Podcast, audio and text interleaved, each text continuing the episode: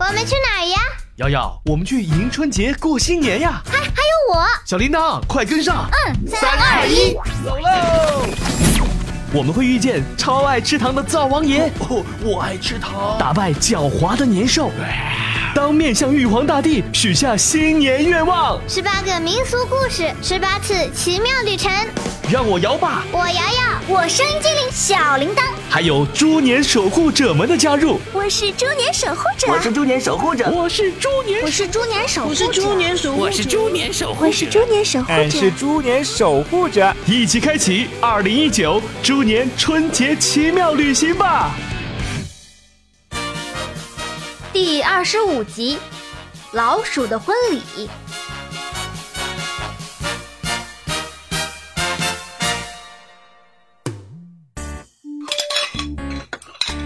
我吃好了，我去看电视啦。哎，等会儿，瑶瑶，不要浪费粮食嘛，快吃完它，就剩下一点点，吃不下了。小心今天晚上老鼠来找你哦。吓唬谁呢？城里已经没有老鼠了。当然有了，只不过啊，它们一般都在下水道这种阴暗的角落里面藏着呢。可是老鼠为什么要专门跑来找我呢？因为你剩下粮食了，而老鼠今天晚上啊要举行婚礼，就到你这儿来找点吃的，顺便呀、惩罚一下浪费粮食的小朋友。哼，还婚礼啊？编个好点的理由行不行啊？说句“锄禾日当午，汗滴禾下土”也行啊。你以为我在骗你吗？哎，今天是什么日子啊？正月初三呢？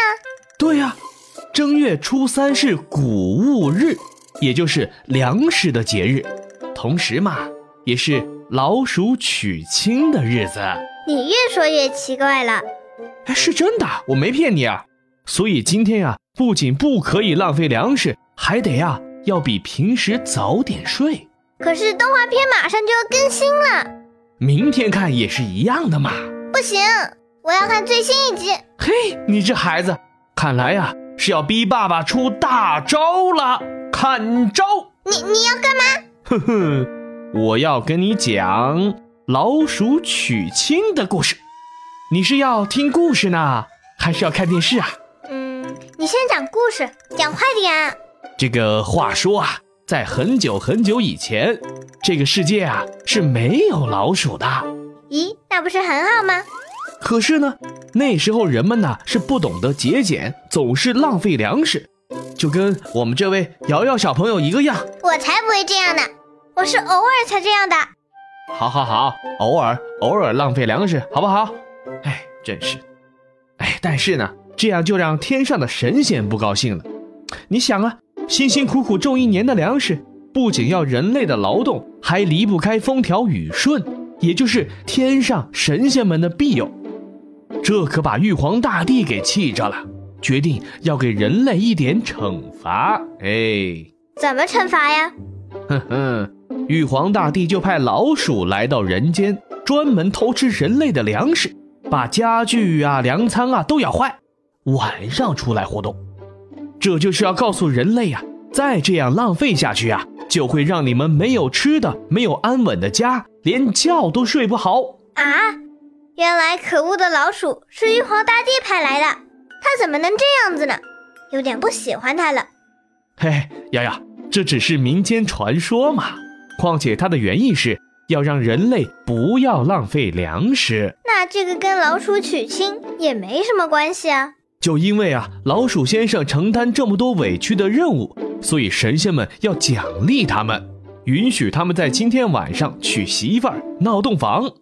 人类嘛，就自己早点洗洗睡吧，就不要去打扰他们啦。好吧，但是这故事也不合理啊。哎，怎么不合理了？玉皇大帝因为人类浪费，让老鼠来偷吃东西，那不还是浪费了吗？而且为了修好老鼠咬坏的东西，又要浪费更多。嘿，你说的是有点道理。老板，你现在不能随随便便的拿这种故事来糊弄我了。是是是，我们瑶瑶变聪明了嘛。哎，但是啊，毕竟是故事嘛，人们编出这个故事啊，或许就是为了给自己一个安慰吧，以此来解释自己遇到的这些问题。而且呢，也是对未来的祈愿，希望能够顺应老鼠的习俗来讨好它们，这样啊，或许就能减少一点损失。我不喜欢这样。传说归传说嘛，今天习俗啊，其实也是很有道理的。你想，过年不是会做很多很多好吃的吗？很容易啊就变坏了，所以啊要提醒大家赶快把剩菜剩饭处理完。另外啊，因为这几天到处跑来跑去的拜年，大家都很累了，所以啊要趁机让自己早点休息，养足精神。后面不是还有几天也要出去拜年吗？这不会又是你自己编的吧？怎么会是我编的呢？这不是挺有意思的吗？还不如老鼠娶亲有意思呢。果然还是个孩子，更喜欢听故事。不管怎么样吧，还是先睡觉吧。不要，我想去看看老鼠是不是真的在举行婚礼。哎，都这么晚了，你的动画片不是还没看完吗？借世纪轮转之力，声音精灵，铃铛现身。啊